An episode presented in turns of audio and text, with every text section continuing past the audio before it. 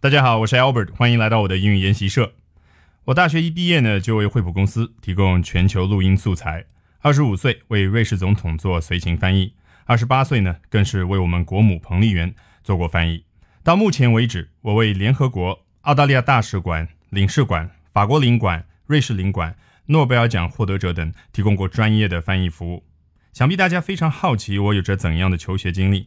其实吧，我只是国内普通大学工科毕业，没有任何国外留学生活的经历。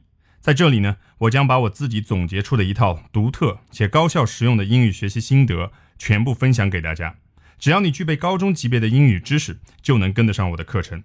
大家行动起来，赶快加入 Albert 英语研习社吧！Hello everyone, I'm Albert. Welcome to my studio. I'm not here to brag how great I am at English, how skillful I am in doing presentations, or how successful I have become in my career as a conference interpreter. Quite the opposite.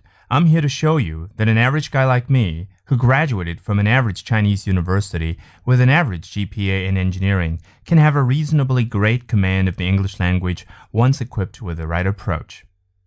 What's more important, I'm here to be your guide in your day to day learning of the English language, which, as you will find, is actually not that annoying, but a language full of fun.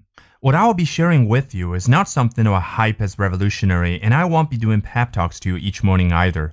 Instead, you will be hearing from me a very efficient and practical way to study English, which will require you to spend just one to two hours each day without you even noticing it. That's actually the beauty of it, isn't it?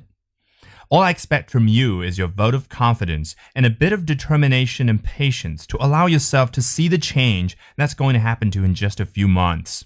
I certainly look forward to this great journey we're going to embark upon together.